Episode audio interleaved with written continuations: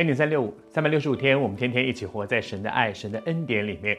我们在分享圣经创世纪里面一个真实的人物约瑟。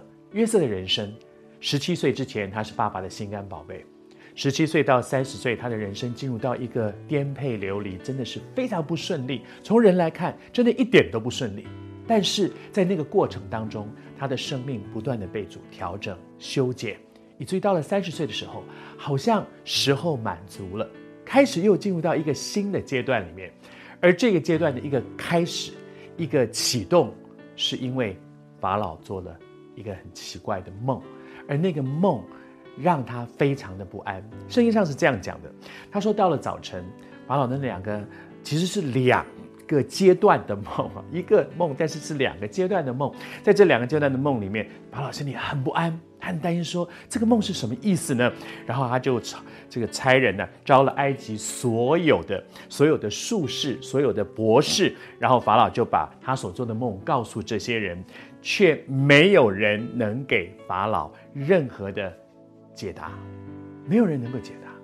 在这个过程里面，我觉得真有意思啊。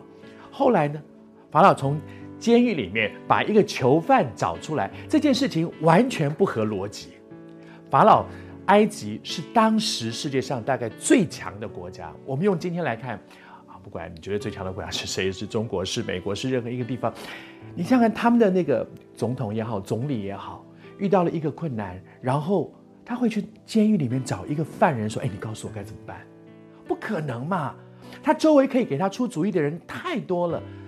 约瑟离他很远，约瑟是一个囚犯，但是为什么会找到约瑟呢？因为找谁都没有用，因为好像人走到尽头了。刚才这段经文里面讲到说，他把埃及里面所有他的他的国家里面所有的两种人，术士和博士。术士是什么？会做法术的人。博士呢，是很有知识、很聪明的人，很有智慧的人。这两类的人通通找来，但是不管是透过法术也好，透过知识也好，没有人可以给他解答。法老好像走到了一个尽头，那个尽头把他逼到，如果还有另外一条路，我要试试看。其实我们人生不也常常是这样吗？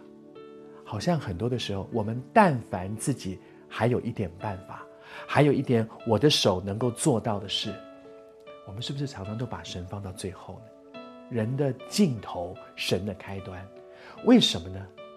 因为人常常不到尽头不去找神。你也正在面对你生命当中一个很大的困难吗？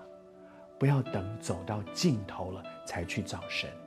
如果你现在已经看起来好像走到尽头了，感谢主，这个时刻你再不找神，你要找谁呢？当你抓住神，神一定有话给你。求主施恩，人的尽头真的是神的开始。